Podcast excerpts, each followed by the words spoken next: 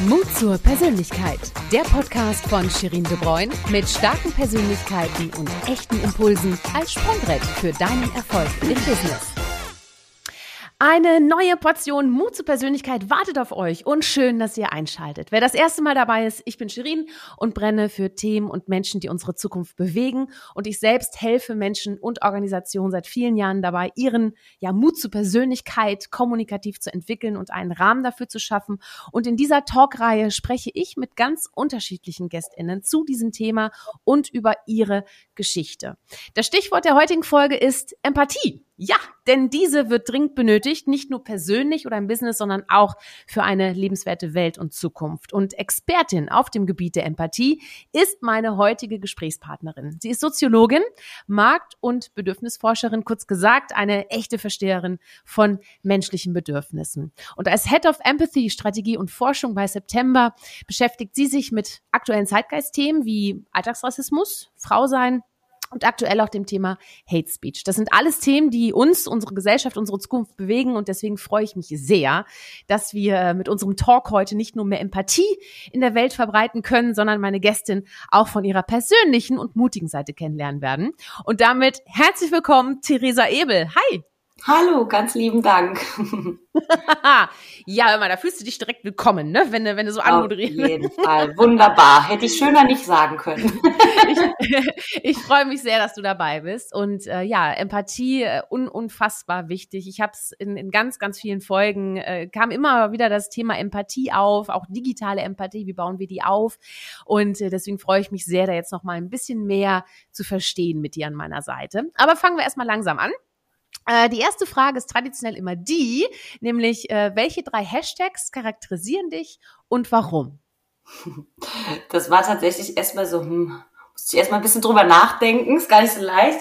Aber der erste, für den ich mich entschieden habe, ist äh, das Schlagwort Leidenschaft, weil mhm. ich tatsächlich ein Mensch bin, wenn ich etwas tue, dann mag ich es ganz gerne, wenn ich wirklich Feuer dahinter habe. Ich mag es, wenn es im Bauch kribbelt und ich mag wirklich, wenn ich merke, okay, ich brenne dafür und dann mache ich Sachen einfach aus mir, aus dem tiefsten Inneren heraus. Und das ist, glaube ich, was, was ganz, ganz wichtig ist, dass wir wirklich Sachen aus innerem Drive raus tun.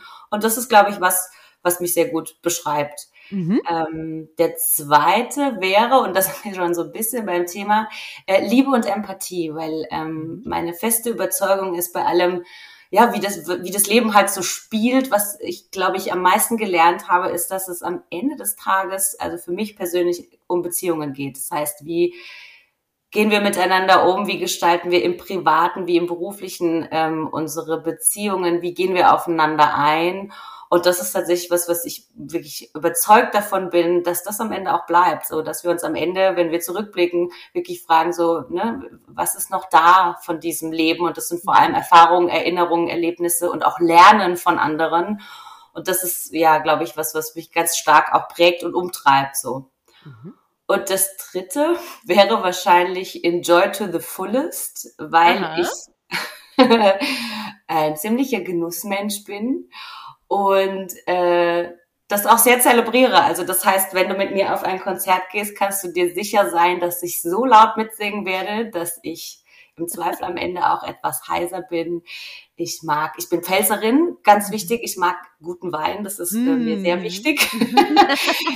Äh, ich lebe in Franken, ich gehe gerne in Biergärten, das darf tatsächlich auch mal irgendwie zünftig sein. Also das heißt, das ist mir tatsächlich ganz wichtig. Oder ich habe äh, einen zweieinhalbjährigen Sohn, wenn der irgendwie nicht schlafen will oder so. Da hatten wir letztens die Situation, dass er irgendwie angefangen hat zu grinsen, obwohl wir schon eine Dreiviertelstunde versucht haben, irgendwie zu schlafen. Und ich habe einfach lauthals losgelacht, weil es zu niedlich war. Dann hatten wir einen kurzen Lachanfall und dann geht's weiter. Also wirklich so auch dieses ganz im Kleinen irgendwie so das Genießen ist mir super wichtig. Ah, das sind aber super Hashtags. Also Leidenschaft, Liebe und Empathie und Enjoy to the fullest. Na, da tauchen wir jetzt mal weiter ein, würde ich sagen. du sag mal, äh, Empathie, das wäre ja auch zu offensichtlich gewesen, wenn du den Hashtag Empathie gewählt hättest, weil wir ja eh drüber sprechen. Also gut gemacht, wäre wahrscheinlich sowieso. Ich habe aber Liebe und Empathie gesagt. ich weiß, aber du hast doch Liebe dazu gepackt. Wobei es ist ja auch nicht voneinander zu trennen, muss man ja auch mal sagen. Ne? Sag mal, aber was heißt denn Empathie überhaupt? Das ist ja nicht nur ein Hashtag, äh, sondern, sondern auch deine Berufung. Ähm, ja, was, was verstehen wir darunter, damit wir so ein gleiches Verständnis mal haben davon? Also je nachdem, wie wir es angehen wollen, aber ich glaube, es gibt da verschiedenste Definitionen dazu. Ganz wichtig ist, glaube ich, dass wir uns die verschiedenen Dimensionen von Empathie bewusst machen. Das eine ist, glaube ich, das, was jeder impulsiv auch äh, so im Gespür hat, nämlich mit anderen mitzufühlen. Also wirklich so die emotionale, sozial, äh, emotionale Komponente dahinter. Das heißt, ich kann nachempfinden, warum du traurig, glücklich, was auch immer bist. Mhm. Ähm, die kognitive Dimension wäre, ich kann tatsächlich verstehen, was deine Beweggründe sind, warum du dich so fühlst, wie du fühlst. Mhm. Und dann gibt es noch die soziale Komponente, das heißt, wir können auch in einem Miteinander, in einer Gruppe verstehen, warum es zu bestimmten Dynamiken kommt. Ähm, das Interessante ist, dass an Empathie ist, dass es tatsächlich ja jeder in sich trägt. Also das ist für mich so das Spannendste, warum wir es tatsächlich auch zu unserer Mission oder Berufung gemacht haben uns dem Thema zu widmen, weil es etwas sehr grundlegend Menschliches ist, wo wir davon überzeugt sind, je reflektierter wir damit umgehen, desto mehr können wir es auch auf ein neues Level heben, weil mhm. zu diesen Dimensionen, die man jetzt so wissenschaftlich auseinander dividieren kann, ist natürlich das Entscheidende, dass ich nicht nur empfinde, was du empfindest und dass ich mich aber wirklich auf Augenhöhe mit dir begebe, dass ich nicht denke, okay, ich bin die Retterin und du bist das Opfer, sondern dass wir raus aus dieser Dynamik kommen, irgendwie auf unterschiedlichen Ebenen zu reden, sondern wirklich auf Augenhöhe, wirklich den, auf den anderen einzugehen und vor allem das Wichtige ist, dass wir das nicht nur empfinden oder nachvollziehen können, sondern dass wir auch bereit sind zu handeln. Also dass wir aus dem, was wir sehen, was wir nachempfinden, was wir ja, rational nachvollziehen können, dass wir da auch eine Handlung dahinter setzen, dass wir bereit sind,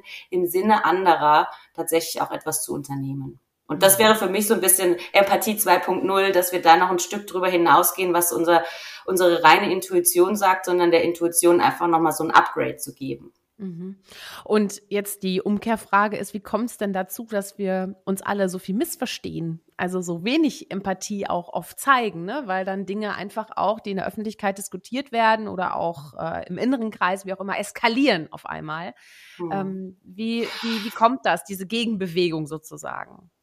Also ich kann mir vorstellen, dass ein wesentlicher Grund dafür ist, dass es auch was mit Sozialisation und Erziehung zu tun hat. Also ich glaube, dass wir viel davon ausgehen, dass man immer Recht haben muss, also dass mhm. man selbst immer irgendwie die Weisheit für sich beansprucht und dass es genau eine Wirklichkeit gibt, nämlich die eigene und ähm, dass es nur ein richtig und ein falsch gibt und dass das zu ganz vielen Missverständnissen führt, dass wir mhm. deshalb ganz oft, wir bewegen uns ja auch in sehr begrenzten Bubbles, das dürfen wir auch nicht vergessen. Ne? Selbst ich, die mich jetzt sehr mit diesen Themen befasse, merke das immer wieder, wie wichtig es ist, das platte Wort über den Tellerrand zu gucken, dass das eigentlich ganz wesentliche Grundlage ist, echt empathisch zu sein und mal, mhm. keine Ahnung, Biografien von jemandem zu lesen, mit dem man so gar keine Berührungspunkte hat und vor allem mal echt zuzuhören mhm. bei Leuten, die vielleicht nicht in meinem direkten Umfeld sind. Und es geht jetzt heutzutage super äh, einfach irgendwie über Social Media, äh, über Filme, über Bücher, sich da einfach mal rauszubegeben aus dem, was ich glaube, was wahr und real ist, sondern mich wirklich mal hineinzubegeben in andere Wirklichkeiten. Hm, ja, fällt einem gar nicht so leicht. Ne? Aber sag mal, warum ist es dir denn so leicht gefallen, dich dem Thema Empathie zu widmen? Also was hat denn damals so dein Interesse äh, für, für das Gebiet der Empathie geweckt? Wie bist du auf den Pfad der Empathie gekommen, sozusagen? Also ich, äh, ich glaube, das hat ganz unterschiedliche Gründe. Das war tatsächlich, glaube ich, das liegt in meiner Natur, dass es mich, glaube ich, schon immer äh, interessiert hat, ähm, wie Leute ticken, was sie vor allem bewegt, was ihre Geschichte ist, was ihre Gedanken sind. Und ich komme ja aus dem Bereich der psychologischen Marktforschung. Das heißt, ich mache jetzt seit, glaube 13 Jahren ähm, nichts anderes, als zu versuchen, Menschen so gut wie möglich zu verstehen in ihren Bedürfnissen, in ihren Triggern, in ihren Barrieren und ähm, da war für uns dann die Frage, also wir haben, machen ganz viel Markenberatung, also das heißt, wir ähm, versuchen aus Zielgruppen heraus zu verstehen, was treibt die Leute an, was ist ihnen wichtig, was ist ihnen heute vielleicht nicht mehr wichtig, wie haben sich Werte, wie haben sich Bedürfnisse verändert. Und dann haben wir gemerkt, dass diese gesellschaftlichen Themen, die du vorhin gerade im Intro angesprochen hast, dass die überall mitschwingen, dass Menschen sehr, sehr stark durch die aktuelle Situation geprägt sind und dass wir dem Raum geben wollen und müssen, diese Phänomene wirklich nochmal ähm, separat auch mhm. zu verstehen.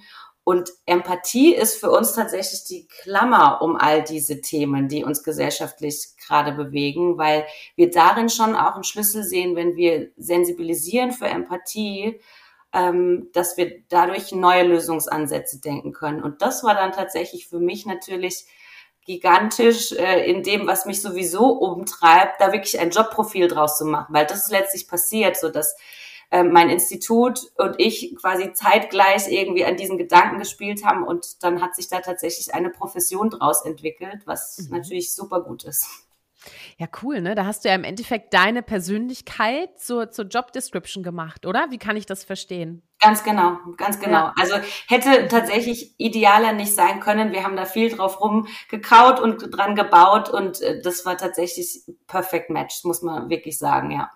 Und ähm, ist ja wahrscheinlich sehr erfüllend. Also wir haben ja das Video übrigens auch als YouTube-Video. Ne? Also wer äh, das Gespräch nicht nur als Podcast hören will, kann gerne auch bei YouTube reinsehen. Dann seht ihr das strahlende Gesicht von Theresa, wenn sie darüber erzählt. sehr authentisch auf jeden Fall. Ähm, aber sag mal, ähm, ist das ist das eine Arbeitsumgebung, die die uns auch in Zukunft weiterbringt, indem wir auch unsere Persönlichkeiten einbringen? Oder gibt es da auch ganz klar Grenzen? Weil wir sprechen ja auch über Mut zur Persönlichkeit, weißt du? Und ich frage mich immer, okay, ähm, inwieweit inwieweit kann man wirklich mit Mut zur Persönlichkeit Karriere machen oder Jobs ausfüllen? Wie kann man das zusammenbringen? Ähm, wie sind da deine Erfahrungen oder dein, dein Gefühl dafür? Ob sich, ob sich sozusagen der Mut, Persönlichkeit zu zeigen, auch in einem Jobprofil wiederfindet? Ja, genau. Also ob das Sinn macht in Zukunft, ob das, ob das lebenswert ist in Zukunft oder ob das etwas ist, was schwer zu vereinen ist mit dem, was uns täglich umgibt. Also ich bin fast davon überzeugt, dass das äh, die Zukunft ausmachen wird, mhm. weil ich meine, ähm, wir haben jetzt, es kommt jetzt eine Generation nach, die Gen Z, die bringt genau diese Erwartungen und auch diese Werthaltung mit. Also die sagen von vornherein, ich möchte einen Job, natürlich muss der mich äh, existenziell durchs Leben tragen. Klar, jeder muss seine Miete, sein Essen zahlen, jetzt in jetzigen Zeiten gerade noch mal umso mehr. Ähm, aber die bringen schon auch ganz klare Vorstellungen darüber mit, ähm, wie ein Job zu sein hat, wie ein Arbeitgeber zu sein hat, welche Werte darin irgendwie ähm, tatsächlich zum Leben erweckt werden. Und ich glaube, dass das absolut die Zukunft sein wird, dass es nur über welche Persönlichkeit passt zu welchem Jobprofil funktioniert und nicht mehr umgekehrt, dass man sich sozusagen ähm, nicht mehr so sehr in etwas fügt, um der Norm oder diesem Anspruch zu genügen, sondern das ist ja umgekehrt. Und da, da finden wir uns ja gerade schon wieder. Es gibt ja einen totalen War for Talents. Also die Unternehmen müssen ja schon gucken, wo kriegen sie Leute her. Und das bedeutet auch, dass Job Descriptions oder Profile auch ein bisschen Variabilität und Flexibilität haben müssen. Mhm. Erstens mal, weil Leute wirklich mit viel Persönlichkeit ankommen und ähm, weil das ja auch nicht statisch ist, sondern weil man sich ja auch verändert. So ein bisschen wie, wie ja auch bei meiner Historie.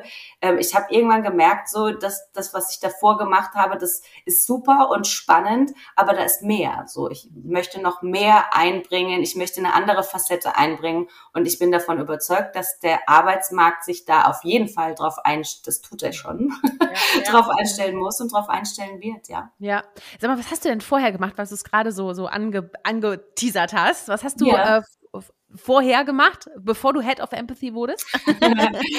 genau, ich äh, bin, ähm, war viele Jahre jetzt in der psychologischen Marktforschung. Das heißt, große Unternehmen oder auch mittelständische Unternehmen kommen auf uns zu und haben eine Fragestellung in Bezug auf ihre Zielgruppe. Das kann sein, dass sie neue Produkte entwickeln wollen. Das kann sein, dass sie an einer Kommunikationsstrategie arbeiten. Und da ist es natürlich im ganzen Prozess super wichtig, immer wieder zu hören, okay, wie tickt denn überhaupt unsere Zielgruppe? Ganz wichtig, es kommen auch oft ähm, Unternehmen auf uns zu, die vielleicht noch gar nicht so richtig wissen, wer ist denn überhaupt meine Zielgruppe? Und das mhm. ist natürlich in diesem gesättigten Markt äh, von elementarer Relevanz. Ähm, Und mein Job war es dann, ähm, die Zielgruppen erstmal zu identifizieren und diese dann zu verstehen. Also was treibt sie an, was wollen sie, was ist ihnen wichtig. Das kann sein, dass wir wirklich auch ethnografisch vorgehen, dass wir irgendwie in Haushalte gehen und dort mal eine Stunde oder sogar einen ganzen Tag mit Leuten verbringen. Das sind ganz oft aber auch Tiefeninterviews. Das heißt, wir nehmen uns anderthalb Stunden Zeit und reden ganz intensiv, gerade wenn es um persönliche Prozesse oder persönliche Wahrnehmung geht.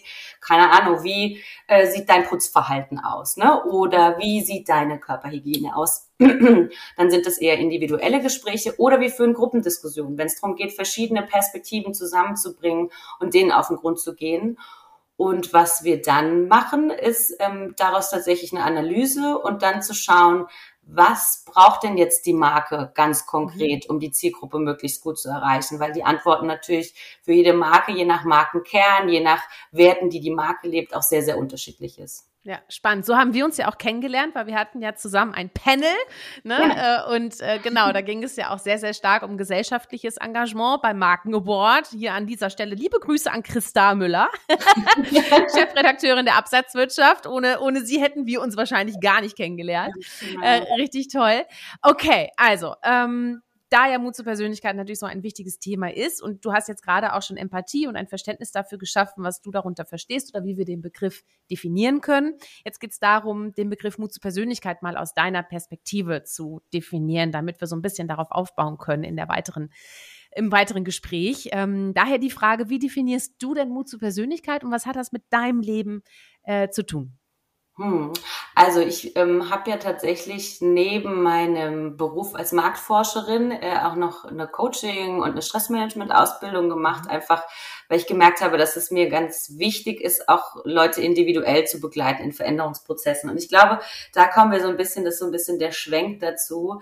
Ähm, so eine ganz wichtige Grunderkenntnis, die hat wahrscheinlich jeder schon intuitiv in sich, aber am Ende des Tages ist es super wichtig, dass wir uns klar machen, dass wir die Gestalter und Gestalterinnen unseres Lebens sind. Also das heißt, dass wir auch die Verantwortung haben, welche Entscheidungen treffen wir für uns.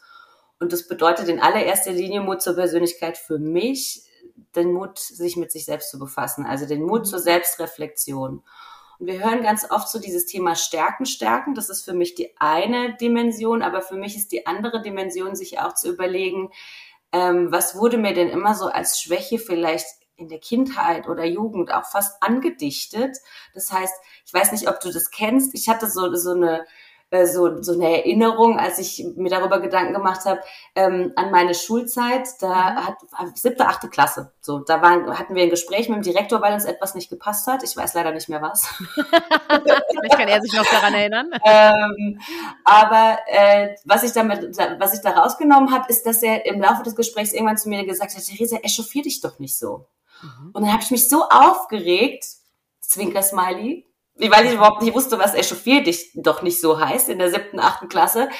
Und das war dann sozusagen das Einzige, worum es in diesem Gespräch ging, wie ich Dinge vermittelt habe. Und es ging gar nicht mehr um den Inhalt. Mhm. Und ähm, der, der Bogen ist letztlich, da wurde mir sozusagen nahegelegt, sei doch nicht so emotional, ne? sei irgendwie mhm. mal sachlich, rational und zack, zack, zack. Mhm. Und ich glaube, das ist bei ganz vielen von uns so, dass man irgendwie in Kindheit und Jugend ganz oft so ähm, Charaktereigenschaften belabelt kriegt oder auch negativ belabelt kriegt, sei nicht so laut, sei nicht so leise. Mhm. Ähm, und da finde ich, sollten wir eher noch mal ein Augenmerk drauf richten, was wir immer so als Schwäche verkauft gekriegt haben. Ist es nicht eher was, wenn ich das als Stärke für mich nutze, dass das das ist, was eigentlich Persönlichkeit am Ende des Tages ausmacht? Und ich glaube, das kommt zu Stärken, Stärken hinzu, sich die Schwächen, die angeblichen, nochmal anzuschauen und zu überlegen, aber das ist ja scheinbar auch Teil von mir. Und was was bringt es denn Gutes, dieser Anteil in mir? Mhm. Ähm, und wir haben kürzlich auch eine Frauenstudie gemacht und haben 40 Interviews, nee, 20 Interviews geführt, 40 Stunden Frauengespräche, Frauenbiografien und da wurde auch ganz, ganz deutlich so das Korsett, nicht nur als Frau, aber gerade als Frau, mhm. so rum würde ich es vielleicht beschreiben.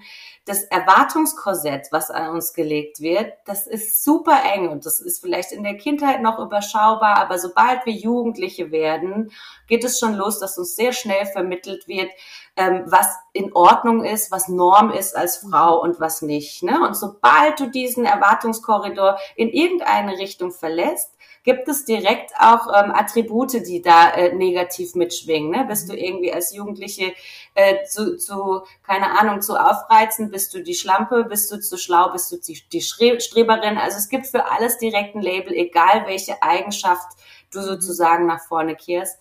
Und Mut zur Persönlichkeit heißt für mich, das einfach bewusst zu entscheiden, mit welchen Anteilen äh, möchte ich gehen und das bin einfach ich. Ja, ja.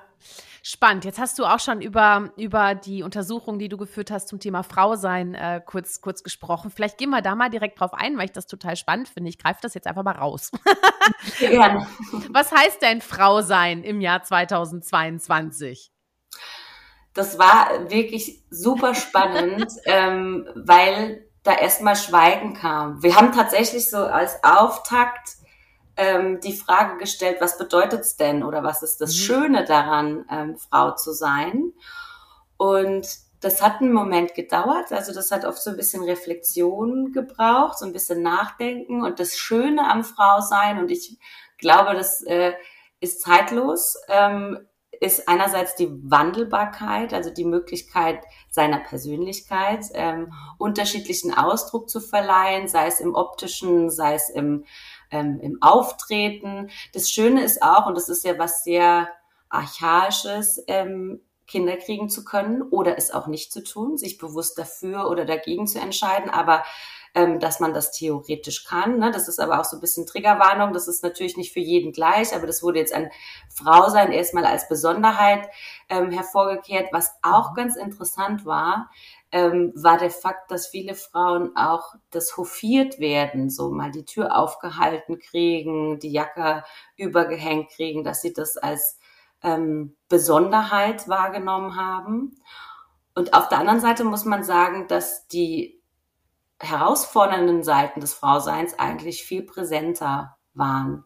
Mhm. Und das war natürlich vor allem der hohe Erwartungsdruck, also dass du in allem perfekt zu sein hast, also sei die perfekte ähm, Karrierefrau, sei auf der anderen Seite liebend, sei irgendwie sexy und äh, sei alles zur gleichen Zeit und bitte immer mit einem Lächeln.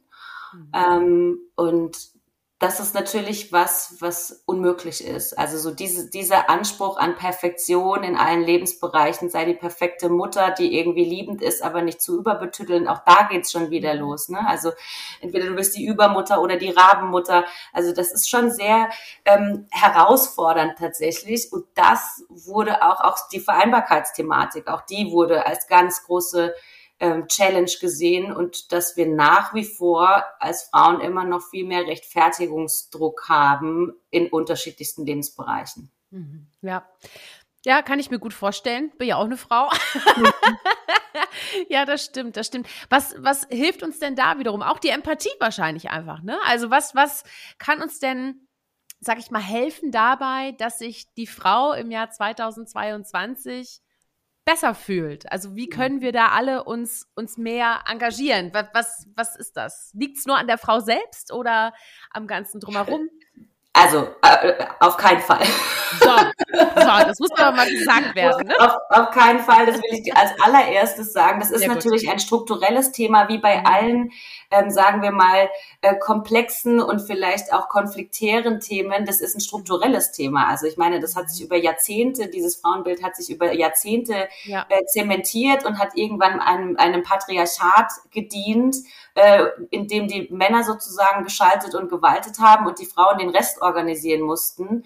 Ähm, das ist natürlich ein System, was eigentlich längst überholt ist, aber was noch so lange nachwirkt und das sehen wir auf unterschiedlichen Diskriminierungsebenen. Was wir tun können, ist, dass wir über diese Strukturen, und das wird natürlich schon sehr toll gemacht. Wir sind jetzt in der Emanzipationswelle 3.0, wir haben echt noch so viel zu tun. Es ist so vieles noch keine Selbstverständlichkeit. Mhm. Was wir tun müssen, und das haben wir auch in diesen Interviews ganz deutlich gemerkt, viele Frauen teilen ähnliche Erfahrungen. Also das heißt, die haben ähm, ähnliche Schmerzen auch erlebt, ähnliche Vorurteile, was auch immer, aber sie teilen sie noch nicht viel miteinander. Das heißt, es geht immer nur darum, irgendwie die Sunny Side zu zeigen, aber das Entscheidende ist, jetzt wirklich auch offen und ehrlich über Seiten des Frauseins, das kann auch der Männlichkeit sein, zu diskutieren, ähm, die vielleicht bisher unbequem waren. Und ich glaube, dieses voneinander lernen geht nur, wenn wir offen wirklich über alle Seiten dieser Thematik sprechen. Das ist so für mich das Elementare. Und ich glaube, Vorbilder, und wir haben schon viele Frauen, die tolle Vorbilder sind, wir brauchen noch viel mehr Vorbilder, die einfach zeigen, Weiblichkeit kann so unterschiedlich interpretiert werden. Und diese Frauen gehören nach vorne und diese Frauen gehören vielleicht auch irgendwie in den Hintergrund, aber sie müssen trotzdem zu Wort kommen, erzählen, Geschichten erzählen. Ich glaube, das ist das, was der größte Effekt am Ende ist, wo wir selbst auch sagen können, ah, guck mal, da finde ich mich irgendwie wieder. Das war jetzt irgendwie, hat mit mir resoniert, da kann ich echt was draus ziehen, das hat mir geholfen. Einfach mal von einer anderen Frau zu hören, ah, guck mal, die genau. tickt vielleicht ähnlich. Ja. Menschen lernen und inspirieren am besten Menschen. Ne? Das ist äh, absolut. Also absolut, äh, ja, spannend, spannend. Ähm, ja, so, das haben wir uns schon mal hinter die Öhrchen geschrieben, ne, dass wir da alle, dass wir da alle mithelfen müssen.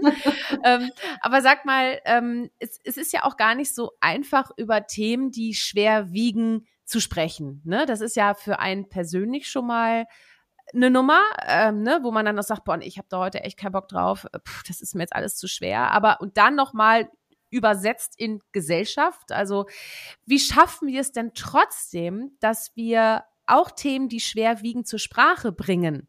Also wie, wie schaffen wir das? Die also wichtig ich, sind. Hm, ich glaube, zunächst mal der erste Schritt ist, je nachdem, also es ist so ein bisschen abstrakt, ne? Ich, ich überlege gerade, ob wir ein konkretes Beispiel haben. Also wenn wir in dieser Markenwelt mhm. zum Beispiel ähm, jetzt einfach mal kurz für einen Moment bleiben, mhm. ähm, dann ist natürlich immer die Frage als allererstes, weiß ich denn schon genug zu einem bestimmten Thema? Also wie, wie ist denn mein Wissensstand, wenn ich merke, irgendwie müsste ich mich damit beschäftigen? Weiß ich genug? Und wenn nicht, wen kann ich denn zu Wort kommen lassen, der sich damit auskennt? Und da sollte man sich wirklich gut überlegen, wer hat denn wirklich viel Erfahrung in dem Bereich und vielleicht nicht die, die, die erste Riege, sondern vielleicht auch mal zu gucken, wer könnte denn vielleicht mal eine neue Perspektive da noch mhm. reinbringen. Also ich glaube, erstmal Wissen sich anzueignen und erstmal zu gucken, wie ist denn gerade der Stand. Das ist für mich so der allererste Schritt, keine Ahnung, wenn es um das Thema ähm, wenn wir später vielleicht noch über Hass im Netz oder ähnliches ja. sprechen, mhm. ähm, dass wir uns erstmal klar machen, was hat das denn auch mit mir zu tun? Ne? Also mhm. erstmal Wissen sammeln und dann der zweite Schritt, was hat das mit mir oder mit uns zu tun? Und was wollen wir tun, um da einen Beitrag zu leisten? Und dieser Beitrag, der kann immer nur sehr individuell aussehen. Also da gibt's irgendwie keinen Kamm, den man über alles scheren kann, sondern da muss man sich dann schon überlegen, was bringe ich denn jetzt im Markenbeispiel, was bringe ich denn als Marke mit? Was für Kontakte, was für eine Vernetzung habe ich, was für Markenwerte bringe ich mit und wie kann ich dann dieser Thematik begegnen, dass das wirklich auch authentisch und glaubwürdig und vor allem nachhaltig ist, weil mhm. bei, gerade bei diesen gesellschaftlich hochbrisanten Themen ist für mich immer ganz wichtig, wir müssen davon wegkommen, dass Sachen irgendwie eine kurze Kampagne sind. Und wir müssen uns wirklich überlegen, was heißt denn eine Haltung einzunehmen, weil mhm. am Ende ist es so, und das ist für mich bei dieser Thematik, was können wir tun, eigentlich somit das Wichtigste, ähm, wir können uns nicht nicht positionieren. Also wir können uns in Bezug auf das, was die Gesellschaft gerade bewegt und diese verschiedenen Themen, die wir gerade schon angerissen haben, wir können uns nicht nicht positionieren. Selbst wenn wir nichts tun, ist das eine Aussage, ist das ein Statement. Und deshalb ist es für mich auch tatsächlich Zukunftsaufgabe, ob wir jetzt über ein Unternehmen sprechen oder über eine Institution, eine, ein Verein. Wir kommen nicht drum rum, uns wirklich professionalisiert auch damit zu beschäftigen. Was ist unsere Haltung und wie wollen wir zu verschiedenen Themen uns positionieren oder auch nicht? Mhm. Aber du musst drüber reden, was deine Haltung ist ist für mich auch Mut zur Persönlichkeit, ne? sich zu überlegen, äh, wie, was macht seine, was ist die eigene Haltung, ne? Also das, das ist wirklich so. Und ich finde auch, ähm, zum Beispiel, ne, wenn, wenn ich mir jetzt überlege, ähm, weiß nicht, sei es meine Ernährung oder was weiß ich irgendwie, ich ändere da was jetzt, ne, dann gibt's halt einfach unglaublich viel rechts und links so, nein, und eigentlich, da müsstest du aber auch alles sein lassen und dann dürftest du das nicht mehr. Und dann sage ich mal, nee, es geht nicht um alles oder nichts, es geht um mehr oder weniger. Ne, das ist halt für mich auch etwas, wo ich sage, die Veränderung entsteht im Kopf. Ne? Und wir mhm. können es ja auch Schrittchen für Schrittchen wagen. Wir müssen ja nicht direkt vom Zehner springen. Das, also, ich, oder? das ist das Einzige, glaube ich, wie Veränderung funktioniert. Wenn du einen radikalen Umbruch machst, dann kennst du den Jojo-Effekt, der findet auch auf anderen Ebenen statt. Ne? Wenn du versuchst, irgendwie von heute auf morgen ähm, gleich 100 Prozent rabiat irgendwas zu machen, dann funktioniert das viel weniger, wie wenn du dir einfach klar machst, dass ähm, neue, neue Handlungsweisen nur durch neue Routinen entstehen. Und das braucht Zeit. Und dann ist es sogar viel sinnvoller zu sagen, okay, ich nehme jetzt den ersten Step erstmal. Ja. Und das mache ich dann mal. Es gibt so, so eine, so eine Hausnummer. Man sagt, man braucht so 21 Tage, bis eine neue mhm. Routine etabliert ist. Warum ist es so? Weil du so einen inneren Schweinehund hast, ne, der dann eigentlich jeden Morgen kreischt und sagt, oh nee, bitte jetzt nicht schon wieder den Smoothie äh, zum Frühstück ähm, oder nicht schon wieder laufen gehen.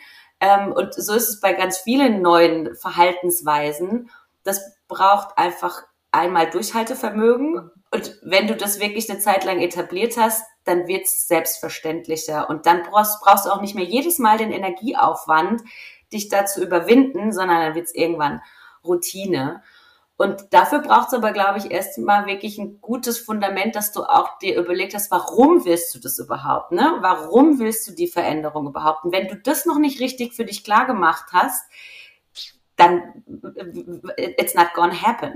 Ja, nee, dann ist die Motivation einfach auch zu schwach. Ich kenne das ja aus eigener Erfahrung. Ne? Also wenn ich jetzt einfach, weil ich gerade mal irgendwie in die Hose wieder reinpassen will, Wenn ich dann sage, so, einfach nur wegen dieser Hose. Aber am Ende sage ich mir, dann kaufe ich mir halt eine andere, weißt du? Ja, genau, genau, gibt es so viele schöne Hosen. Ja, definitiv. Das ist, das ist nicht die Motivation. Aber wenn man sagt, dass man einfach gesünder sich ernähren möchte, sich leichter fühlen möchte, gelenkiger meinetwegen, dann ist das was ganz anderes, als wenn man sagt, so, ich mache das jetzt hier, um in dieses Kleid reinzupassen. In drei Wochen. Weißt du? So. Absolut, absolut, genau. Und ich glaube, genau das ist es auch. Also das hat auch was mit Mut zur Persönlichkeit natürlich zu tun. Das ist letztlich die, die Grundlage dafür und auch die Grundlage dafür, wenn wir wirklich sagen, wir wollen Gesellschaft verändern und mitgestalten, dann kann es auch nur darüber funktionieren, dass wir neue Routinen etablieren und einen neuen Blickwinkel einnehmen und nicht irgendwie ähm, irgendwie mit, mit dem Haut draufhammer da irgendwie versuchen, von jetzt auf gleich was loszutreten, sondern wir brauchen eher erstmal diese Grundlage und das Bewusstsein. Was ist das Warum dahinter? Warum brauchen wir das?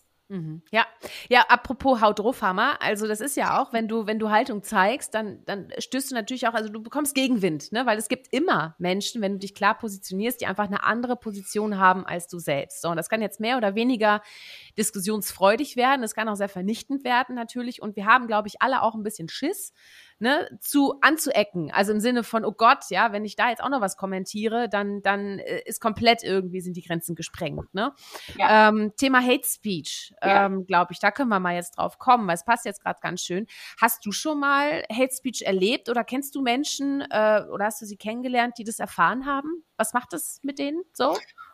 Also ich habe es persönlich noch nicht erlebt, weil ich mhm. tatsächlich eher so die passive Social-Media-Userin bin. Aber wir haben uns dem Thema angenommen, weil wir das natürlich in unterschiedlichen Studien von unterschiedlichsten Menschen immer mehr gehört haben, dass das Thema überall aufkommt. Und wir haben uns dann entschieden, dass wir uns dem Thema Hate Speech aus der Perspektive zuwenden, ähm, dass wir verstehen wollten, was für Auswirkungen hat es auf Betroffene, weil ne, in der Hate Speech Studie war jetzt an sich nichts Neues. Also die Zahlen waren jetzt nicht das Neue daran, sondern für uns war das Neue wirklich, uns den Betroffenen zuzuwenden. Mhm. Und das war mit aller Professionalität, mit der man an so ein Thema rangeht, war das natürlich etwas, was ähm, einen ziemlich bewegt hat und mitnimmt auch. Also wir haben auch da viele Interviews auch geführt, sehr persönliche Interviews, auch anderthalbstündige und haben extra auch darauf geachtet, ähm, dass wir unterschiedliche Grade auch an Betroffenheit in der Studie mit drin haben. Wir haben auch Expertinnen-Interviews geführt, ähm, ein Expertinnen-Interview mit einer Beraterin von Hate Aid, mit einer betroffenen Beraterin und mit Luisa Dellert, die ja auch Social Media Expertin ist, ähm, um da wirklich so tief wie möglich auch zu verstehen, was das alles für Auswirkungen mhm. hat. Und was wir gesehen haben, ist, ähm, dass wir hier einfach nicht mehr über ein Randphänomen sprechen. Wir haben das auch noch quantifiziert, haben auch noch eine Repräsentativbefragung gemacht. Und da kam raus, dass ähm, 56 Prozent der Leute schon mal Hass im Netz mitbekommen haben. Wow. Mhm. Und sogar 23 Prozent haben uns gesagt, äh, dass sie selbst schon mal davon betroffen waren. Mhm. Das heißt, es ist Teil des Internetalltags geworden. Wir kommen nicht mehr umhin, wirklich auf verschiedensten Ebenen zu diskutieren, was macht es mit den Menschen und wie können wir dem begegnen. Und das Fatale ist, dass das schon so ein breites Phänomen geworden ist, dass wir fast den Eindruck hatten, dass so, schon so ein bisschen resignierter Gewöhnungseffekt eingetreten. Ne? Gerade bei Jüngeren auch, die sagen, okay, it's part of the game. So ist das, wenn du dich im Internet bewegst, dann musst du fast damit rechnen. Und wir haben auch gesehen, thematisch oder inhaltlich betroffen sein kann am Ende des Tages wirklich jede und jeder. Das kann ein Urlaubsfoto sein, von dem du begeistert bist, weil du denkst, du willst es einfach nur was Schönes von dir zeigen. Da wird dann irgendwie drunter kommentiert, was bist denn du für eine hässliche, äh, äh, mhm. blasse äh, Frau oder was auch immer. Das ist tatsächlich ein äh, reales Beispiel, wo man sieht, okay, ähm, es kann wirklich alles sein, aber natürlich sind gerade wenn Menschen sich politisch positionieren, wenn sie ein bestimmtes, äh, eine bestimmte Haltung zu aktuellen gesellschaftlichen Themen einnehmen, dann müssen sie fast damit rechnen, dass sie wirklich von Hass betroffen sind. Und das Schlimme ist natürlich auch, dass das so, so eine Eigendynamik entwickelt. Wenn dann schon mal so eine Welle losgetreten wurde, dann fällt es natürlich dieser Bubble auch leichter, selbst in so eine Rhetorik auch zu verfallen. Und was wir dann gesehen haben, ist, dass fast so ein bisschen wie, wie, wie bei den psychologischen Phasen der Trauer bei den ähm, Betroffenen dann so verschiedene Stadien eintreten. Das erste ist, was passiert, du bist erstmal total geschockt. Das ist wirklich wie so eine Zäsur in deinem Online-Leben, weil Social Media ist ja eigentlich von Grund auf etwas, Miteinander, wo es darum geht, irgendwie, äh, mhm. da haben die Leute noch sich an StudiVZ und MySpace erinnert, wo es irgendwie wirklich irgendwie so um diese heile Social Media Welt geht. Ich zeige das Schönste und Beste von mir. Und dann ist wirklich wie so eine Zäsur, da kommt erstmal Schock und man ist erstmal völlig orientierungslos, weil man plötzlich das, den Eindruck hat, jetzt habe ich die Kontrolle verloren. Also was, was ist hier passiert? Was ist mir hier widerfahren? Und dann kommt so eine so eine Phase von, von Unglaube und Ohnmacht auch, dass man den Eindruck hat, okay, ich habe jetzt nichts in der Hand, was ich jetzt tun kann. Und dann, und das ist vielen Leuten gar nicht so bewusst gewesen, es kam dann in vielen Gesprächen auch durch, ähm, kommt auch eine Phase von Selbstzweifel, dass mhm. die Leute sich überlegen, hm, ist da vielleicht echt was dran? was die Person da geschrieben hat. Das hat sogar so weit geführt, eine Frau, mit der ich gesprochen habe, die hat es erstmal ihrem Mann gar nicht erzählt. Und das ging tatsächlich um ein äh, sehr harmloses Foto, aber die hat erstmal Angst gehabt, dass der Mann im Zweifel sagt, ja, das stimmt, das mhm. sehe ich genauso. Mhm. Und dann findet manchmal, also da, dann ist erstmal so das Gefühl von, vielleicht habe ich doch Schuld, also vielleicht habe ich doch irgendwie jetzt was falsch gemacht. Bei manchen findet dann noch eine Art von Aufbäumen statt, also dass man irgendwie versucht gegen zu kommentieren, aber auch da ist die Angst relativ groß, dass man das Thema noch weiter aufbläst. Ähm, und man hat so ein bisschen aber den dringenden Willen, wieder diese Kontrolle zurückzugewinnen. Und ähm, dann wird auch teilweise gemeldet, also auf den Seiten selbst. Aber was dann passiert, ist ganz oft eine Phase der Resignation, weil man merkt, man kommt nicht weiter, selbst wenn man die Person blockiert. Das Ding steht im Raum, das Internet vergisst nicht, das bleibt da und das bleibt auch irgendwie an mir haften. Auch wenn andere das vielleicht nicht so sehen, man selbst nimmt da auf jeden Fall was draus mit. Und davor, äh, danach ist auf jeden Fall nichts mehr wieder vor. Also Leute, die das erlebt haben und die auch das Gefühl nach wie vor haben von, es hat sich nichts getan, es hat mich niemand unterstützt, ähm, die verfallen so ein bisschen in, in Rückzug auch. Also das mhm. heißt, die einzige Strategie, die sie dann noch sehen, ist zu sagen, okay, dann kann ich jetzt ab jetzt weniger von mir preisgeben.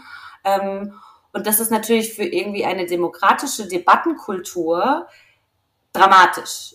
So, und gerade wenn du siehst, wie groß das Phänomen ist und dass viele Leute dann lieber sagen, nee, ähm, ich halte mich mal ein bisschen zurück, ist natürlich dramatisch und wir sehen auch, dass die langfristig wirklich wie so Also, ne, die werden nachdenklicher, die ziehen sich mehr zurück, die werden zurückhaltender und haben sogar 18 Prozent angegeben, dass sie sogar depressiver sind als davor. Also das heißt, wir haben auch auf emotionaler Ebene ganz krasse Auswirkungen. Und das müssen wir sichtbar machen. Wir müssen darüber reden, dass das keine Lappalien sind, die da passieren, sondern das macht was mit den Menschen. Und mir ist immer noch mal wichtig, auch darauf zu verweisen, wenn wir uns vorstellen, dass die, dass die Jugendlichen in dieser Welt ja quasi groß werden. Das ist ja keine zweite Realität. Das ist die Realität. Die verbringen, keine Ahnung, sechs, acht Stunden im Internet. Ähm, das ist keine Second World. Das ist ihre Welt. Was macht es ähm, mit jungen Menschen, wenn sie diese Art von Miteinander und auch miteinander zu kommunizieren und abgeurteilt zu werden, wenn das ihr Standard ist, in dem sie groß werden? Und ich glaube, da müssen wir wirklich ernsthaft und so schnell wie möglich dran arbeiten, weil das muss Auswirkungen wirklich auch psychisch, emotional haben, die wir jetzt im Zweifel überhaupt noch nicht absehen können. Mhm, ja. Ganz, ganz wichtige Punkte, die du ansprichst. Super wichtig. Da kriegst du richtig Gänsehaut, ne? Weil ähm, es kann ja nicht sein, dass jemand sich zurückzieht, obwohl er gute Gedanken hat, die einen auch weiterbringen können in der Diskussion, sich aber dann nicht mehr traut, sie zu äußern, weil er eben auf, ne, weil er eben Angst hat da. Und ja, also was hilft da, ne? Das ist dann, das kann man auch diskutieren. Ne? Also ich, ich zum Beispiel für meinen Teil, indem ich mich auch damit beschäftige, auch mit dir spreche, aber auch mit vielen anderen, ich reagiere zum Beispiel wirklich deutlich anders, als ich vor ein paar Jahren noch auf manche Postings reagiert habe, beispielsweise. Ne? Kennst ich du das denn? Kennst du das denn? Also ich kenne Hate Speech in dem Sinne nicht aus meinem beruflichen Umfeld. Das habe ich noch nie erlebt, äh, zumindest nicht digital. Was da so analog passiert, was weiß ich nicht. Das kriegt man in Zweifel ja nicht mit. Mhm. Das, ich meine, Hate Speech gab es ja auch schon immer in der mhm. Welt der Menschen. Aber es hat sich halt eben noch nicht so aufblasen können und hat dann einfach nicht so eine Reichweite bekommen, weil die Technologie es noch nicht gab. Ne? So. Ja. Und das ist natürlich eine, eine Aufwärtsspirale, die auch sehr negativ sein kann. Ähm, aber andersrum, ich habe es mal äh, für eine Zeit lang erlebt, ähm, dass ich auch äh, äh, von Menschen, die mich gar nicht kannten, halt eben auch Rückmeldungen äh, bekommen habe über private Kanäle.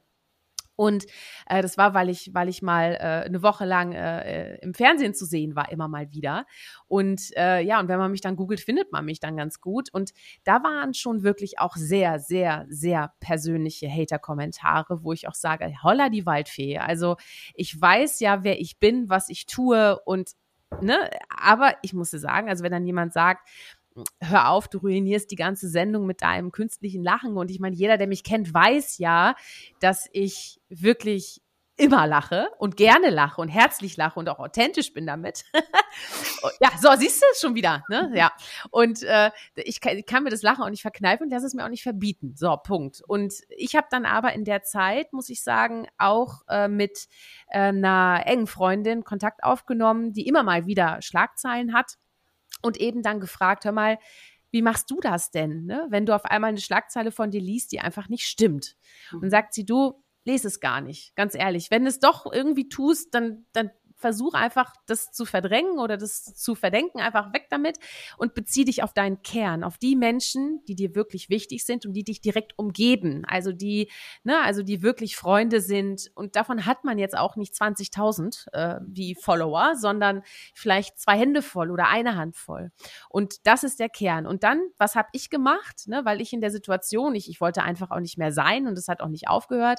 Ich habe einfach diese Kanäle einfach ignoriert. Ich habe mhm. alles ähm, also, weil da brauche ich auch nicht zu diskutieren. Also, weil da geht es auch nicht um, um eine Sache, sondern einfach um mich persönlich und um Beleidigungen, weil sie andere vielleicht sich stärker fühlen. Und da muss ich dann auch nicht mitmachen. Aber ähm, ich sehe es anders, wenn jetzt zum Beispiel wirklich ein Thema ähm, in der Öffentlichkeit ist, wo ich sage, nein, da muss ich jetzt aber was zu sagen, weil ich das einfach wirklich anders sehe aus den und den Argumenten, dann halte ich mich auch nicht zurück. Mhm. Also das habe ich dann auch äh, für mich selbst äh, schon so äh, empfunden. Also da ziehe ich mich nicht zurück, weil wie du schon sagst, das brauchen wir für eine Demokratie, weil ansonsten gibt es halt nur die Lauten, äh, die alle anderen verdrängen und das, das kann für gute Themen stehen, aber auch sehr viel schlecht und auch für Manipulationen kann das sorgen. Deswegen ich kann nur sagen, also resilient, ich glaube, wichtig ist dieses Wort resilient auch, ne? Gerade wenn wir so an die Jugend denken oder an mich in der Situation oder auch an alle anderen, mit denen du gesprochen hast. Hast du da Erfahrung, also wie man resilienter wird, also wie, wie man das schafft. Also ich habe ja dann meine Freundin angerufen, aber wie, wie äh, haben die Frauen darüber berichtet oder, oder die Menschen darüber berichtet, was sie Genau, also ich glaube, Resilienz, genau, Resilienz ist natürlich die eine Seite sozusagen im Umgang damit. Mhm. Äh, die andere Seite wäre zu fragen, wie können wir es schaffen, dass wir einfach nicht mehr so viel Hass äh, erleben. Und ich mhm. glaube, das sind zwei Ebenen ähm, die, die Leute selbst, und das, das ist ein sehr schönes Beispiel, nicht ein schönes Beispiel, das Gegenteil ist natürlich auch ein schreckliches Beispiel und so geht's einfach ganz vielen Leuten und ganz viele Leute haben eben vielleicht nicht die Ressourcen wie du, größeres Netzwerk, mhm. tolle ja, Freunde, die vielleicht schon mal in einer ähnlichen Situation waren. Das hilft am allermeisten, zuerst mal einen Schritt zurückzutreten. Das ist das, was wir von allen gehört haben. Tretet einen Schritt zurück, fahrt den Rechner runter, nehmt erstmal Abstand von dieser hochemotionalen Situation und dann überlegt euch, mit wem könnt ihr dazu sprechen. Und ich glaube, was wir da brauchen, ist natürlich deutlich mehr Sichtbarkeit für diese Thematik und für die mhm. Breite der Thematik, weil auch Hilfsorganisationen wie Hate Aid sind überhaupt noch nicht wahnsinnig bekannt. Und ähm, Jugendliche gehen vielleicht auch, und das trifft ja nicht nur Jugendliche, aber Jugendliche gehen vielleicht auch davon aus, ah, okay, das passiert halt, ne? Das, wie gesagt, it's part of the game, aber es muss klar werden, das ist, das ist nicht in Ordnung. Und du bist nicht die, die schuldige Person, sondern das geht von jemand anderem aus. Und dann auch klar zu, sich klar zu werden, Hate Aid macht ja auch zum Glück immer wieder darauf aufmerksam, das Internet ist kein rechtsfreier Raum. Das mhm. ist wirklich auch ein sozialer Raum, in dem es Regeln und Gesetze gibt. Und ich glaube, wir brauchen auf individueller Ebene mehr Wissen. Das bedeutet aber auch, wenn wir wirklich so, so in die Zukunft blicken, wir brauchen da auch deutlich mehr Aufklärung schon von Schulzeit an, aber auch gerade Erwachsene. Ne? Im Zweifel wissen Jugendliche jetzt schon viel, viel besser Bescheid als irgendwie 40, 50-Jährige. Mhm. Ähm, wir brauchen da einfach mehr Aufklärung und mehr Wissen, was bedeutet auch, es online empathisch zu sein. Und auch so diese, dieses Klarmachen von, da sitzt kein Avatar auf der anderen Seite, dem du da irgendwas schreibst, sondern es ist ein Mensch. So, der hat reale Gefühle und es hat reale Konsequenzen auf diese Person. Die leiden nicht online, sondern die leiden real. Und dann wirklich auch zu überlegen, wie kann ich dem denn entgegnen? Weil es das heißt ja nicht, dass man ne, mit Hass auf gegen Hass äh, kommentieren muss, sondern auch da einfach zu schulen und ähm, zu überlegen, wie kann denn eine äh, effektive Gegenrede aussehen. Aber wir brauchen natürlich auch Verantwortung auf den Ebenen, wo das Problem erzeugt wird, nämlich auf den. Plattformen. Da haben Leute zum Beispiel gesagt, warum eine KI, die schon weiß, wie ich mich fühle und mir dementsprechend Produkte ausspielt, die sie mir bewirbt, warum ist eine KI nicht so schlau und kann äh, sehen, dass Schlampe oder du solltest besser sterben gehen, dass das irgendwie äh, Bedrohungen und Beleidigungen sind. Das äh, mhm. kann man schwer nachvollziehen. Und da ist, glaube ich, auch ähm, der Verantwortungsdruck noch nicht hoch genug auf die Plattformen, da etwas mhm. zu tun. Weil simpelste Mechanismus wäre natürlich, einen direkten Meldebutton zu haben und dann aber auch zu sehen, dass Konsequenzen folgen. Weil genau. Betroffene haben oft das Gefühl, genau. es passiert gar nichts. Die kriegen dann eine Mail, die konnten nichts Schlimmes feststellen ähm, und, und that's it. Mhm. Aber solche Bedrohungen, wie du es ja auch teilweise beschrieben hast, und Beleidigungen, Verleumdungen, ähm, das sind nun mal Straftaten. Und ich glaube, wir brauchen auch mehr als so eine Netiquette auf so einer Seite. Wir brauchen wirklich auch, ne, wenn in einer, in deinem Café jemand anfängt, sich irgendwie zu, zu kloppen oder so, dann rufst du auch die Polizei. Da hast du Hausrecht und guckst, dass irgendwie ähm, Normen und Regeln eingehalten werden. Und das braucht es auch im Internet. Ähm, und das ist natürlich die oberste Ebene, wo wir anfangen müssen. Aber auch ne, Schulungen braucht es mit Sicherheit auch auf äh, Polizeiseite, ne, die vielleicht auch noch gar nicht die Kapazitäten haben, dem allem nachzugehen. Äh, und aber auch sehr individuell, dass wir auch mutig sind, ähm, kluge Gegenkommentare zu verfassen, weil die, ich glaube, 13 Prozent der Leute haben gesagt, es hat jemand anderes mit einem positiven Gegenkommentar reagiert. Das heißt, Solidarität ist im Moment noch sehr, sehr gering. Und das wäre natürlich auch ein wichtiges Mittel, um irgendwie auch äh, positive Gegenbewegungen zu erzeugen. Ja, ja, absolut. Ja, das war nämlich auch meine Frage, was wir tun können, um dem Ganzen zumindest schon mal aus unserer Kraft entgegenzuwirken. Und da ist eben dann auch wirklich solidarisch zu sein oder auf, auf jeden Fall auch erstmal zuzuhören. Ne? Also es bringt ja auch nicht sofort an die Decke zu gehen, sondern mal kurz vielleicht zu warten und zu gucken. Ne, das ist zum Beispiel auch, wenn ich, ich habe ja auch viel mit Social Media zu tun in meinem beruflichen Leben.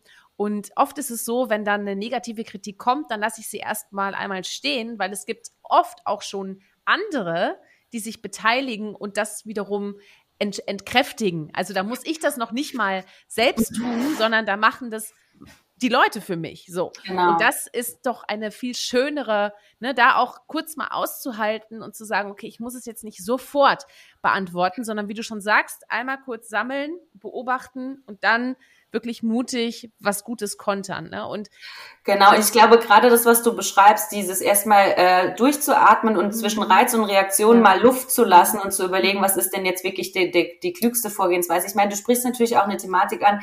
Das ist sozusagen der Vorteil von Menschen, die in der Öffentlichkeit stehen und die mhm. einfach ähm, professionell in dieser Thematik auch äh, hineingewachsen sind. Das haben natürlich Privatmenschen nicht. Ja. Und ich glaube aber, das ist genau der spannende Punkt, mhm. zu überlegen, was können wir denn aus diesem professionalisierten Social-Media-Umfeld lernen? Was können wir an Handwerkszeug vielleicht auch mitgeben, was jede Privatperson auch nutzen kann? Weil deren äh, Bubble ist vielleicht äh, noch nicht noch nicht so geschult und geübt darin, jetzt auch wirklich dem Hass eine Grenze zu setzen und nicht irgendwie mit einem, mit einem auf selben Niveau zu antworten, sondern wirklich das so ein bisschen zu entzerren und da auch den Dampf rauszunehmen. Und ich mhm. glaube, das hat tatsächlich auch was irgendwie mit Austausch und voneinander lernen wieder zu tun. Mhm. Ja, Oh, Mensch, du, ich könnte ja jetzt stundenlang noch mit dir weiterreden, aber ich will ja auch noch was über dich persönlich erfahren, aber, äh, weil du hast ja auch da echt mit, mit, mit wahnsinnig tiefgehenden Themen einfach zu tun, ne, die auch viel Energie, glaube ich, kosten, weil du ja auch wirklich, das ist ja, geht ja richtig an die Substanz, ne?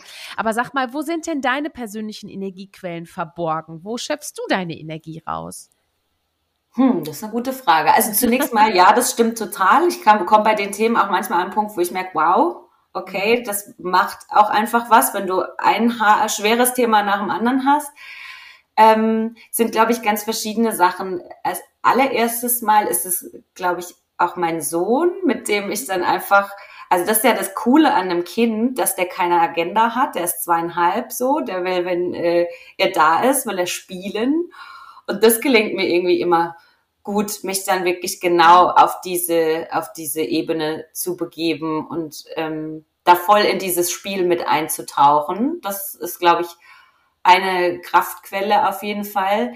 Mhm. Ähm, ich esse und trinke, wie gesagt, gerne. Das finde ich auch irgendwie, ich kann dann tatsächlich auch gut abschalten, ähm, wenn ich mich mit Themen oder mit Sachen beschäftige, die einfach wirklich ge genussorientiert ja. sind.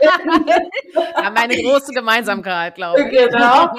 Und äh, äh, ganz ehrlich, schlafen finde ich auch mhm. super. Also das äh, ist tatsächlich ganz, ganz wichtig auch und äh, mich mit anderen Themen zu befassen. Also ja, ich habe jetzt gar nicht so viel, ich gucke gar nicht so viel irgendwie Streaming-Kram oder so. Ich glaube, dann lese ich meistens oder ich äh, daddel so irgendwie im Internet rum, auch das, einfach den Kopf mit anderem zu beschäftigen. Mhm, ja. Bist du deine Leserin? Also liest du gerne oder, oder weniger?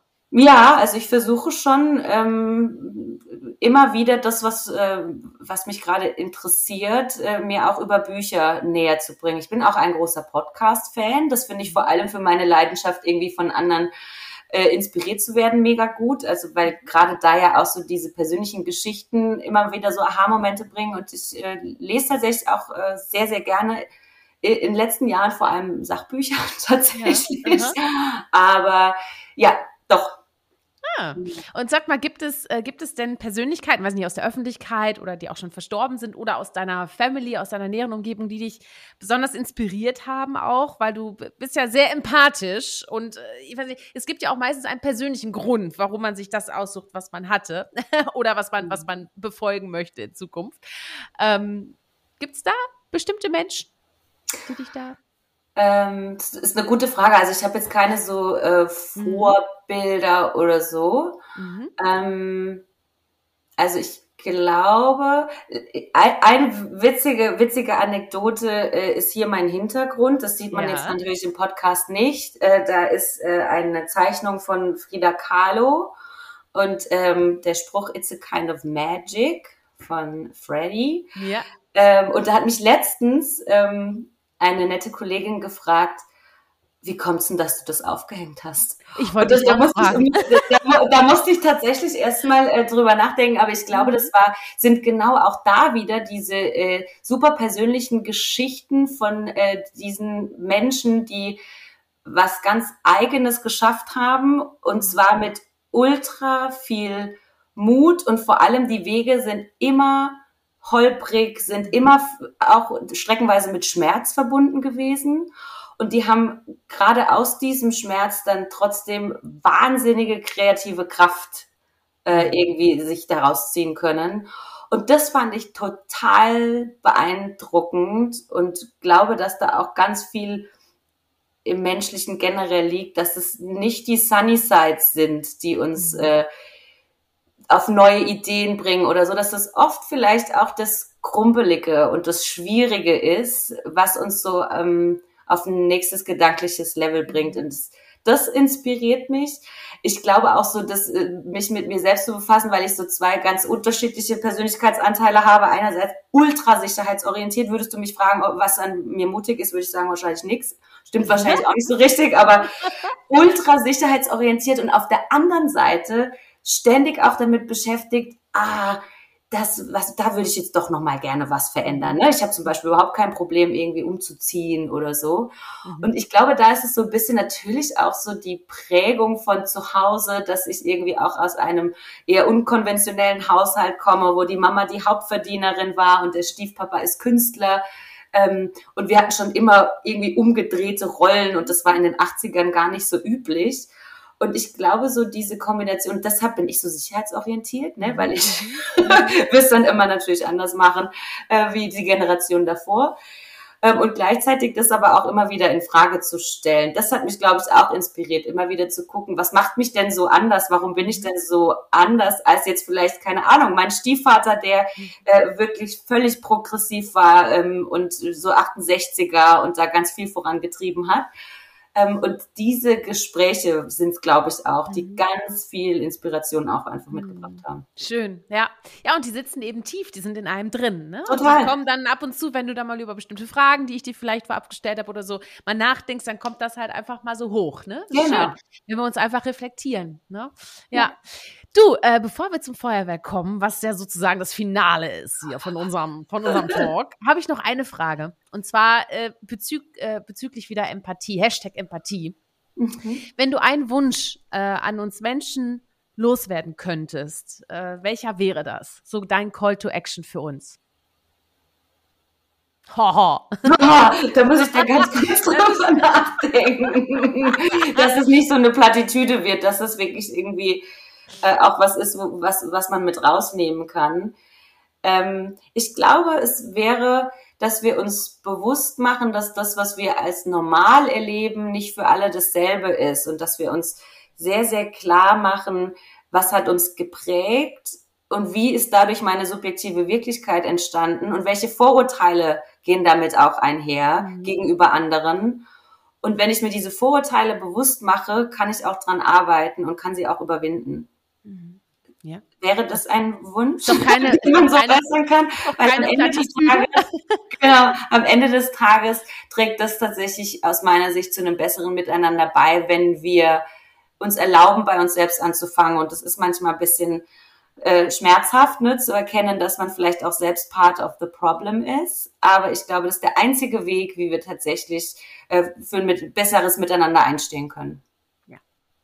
Bam, das hat auch voll gesessen, Theresa. Hör mal, weiter mit einem Feuerwerk. Und ich pfeffer dir einfach mal ganz kurz was entgegen und dann wirst du checken, wie es läuft. Also, pass okay. auf. Berge oder Meer?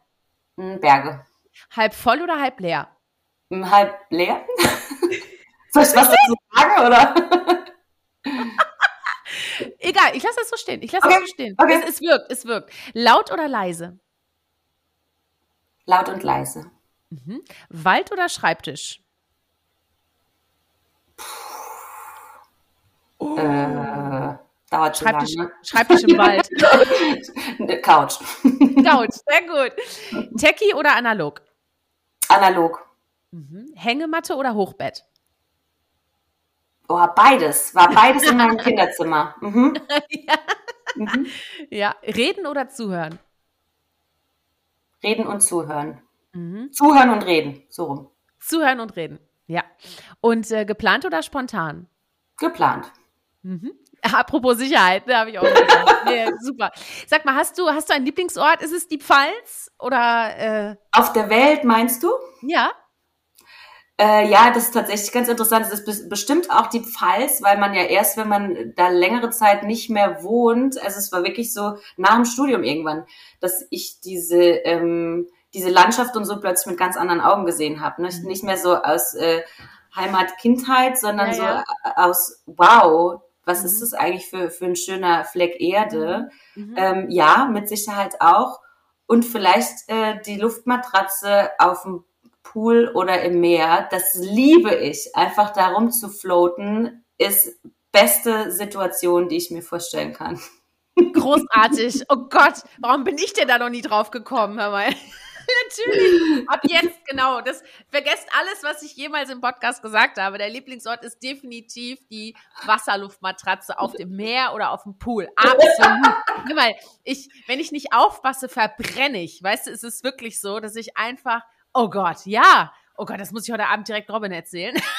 Ja, das ist das Beste. Von oben Absolut. Sonne, von unten kühl.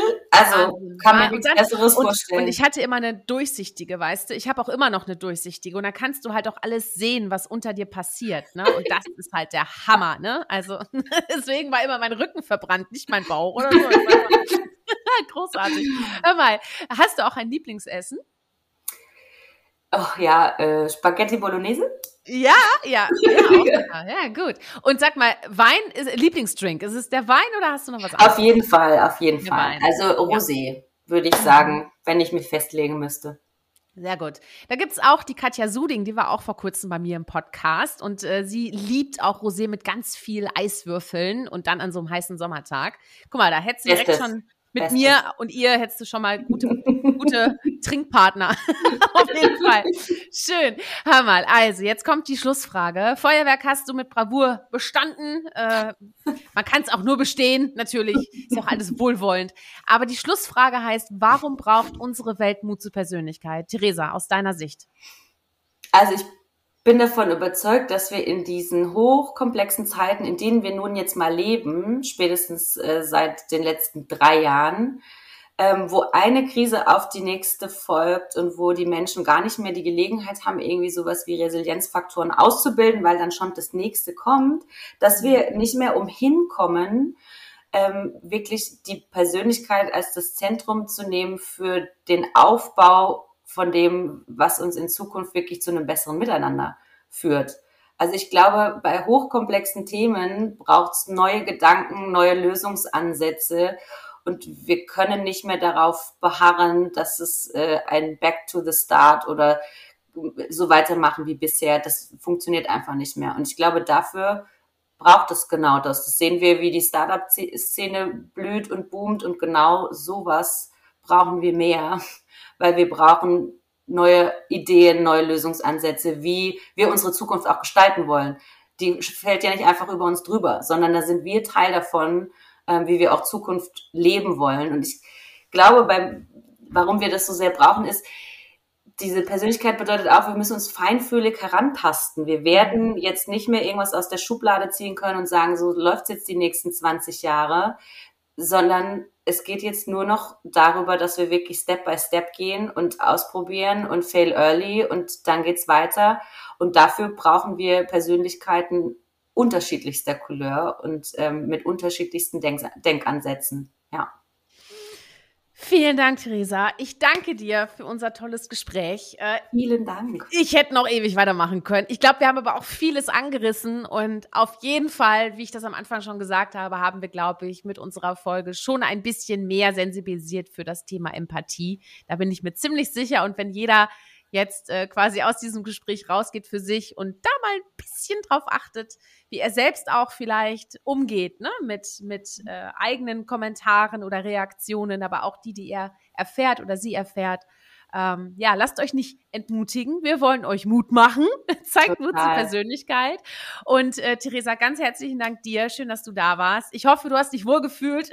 Vielen Dank. Es war echt ein Fest. Ich hätte jetzt auch noch zwei Stunden weiterreden ja. können und freue mich wirklich, wenn wir weiter im Gespräch bleiben über Empathie und auf welchen Ebenen wir da einen Beitrag leisten können. Da sind wir natürlich immer sehr offen dafür. Ja. Und vielen, vielen Dank. Hat sehr viel Spaß gemacht. Danke dir und auch euch allen ganz herzlichen Dank fürs Zuhören. Schön, dass ihr wieder dabei wart. Und ja, im Archiv gibt es natürlich noch ganz viele Inspirationen für eure Portion Mut zur Persönlichkeit. Deswegen scrollt da mal durch. Wie gesagt, es gibt es als Podcast, als YouTube-Video. Äh, einfach nach Mut zur Persönlichkeit suchen und dann findet ihr ihn. Und äh, ja, in diesem Sinne, seid mutig, zeigt Persönlichkeit. Eure Shirin. Ciao. Ciao. Hol dir deine Portion Mut zur Persönlichkeit. Alle Folgen zum Podcast findest du unter www.mutzupersönlichkeit.de, als Video bei YouTube und bei allen gängigen Podcastdiensten.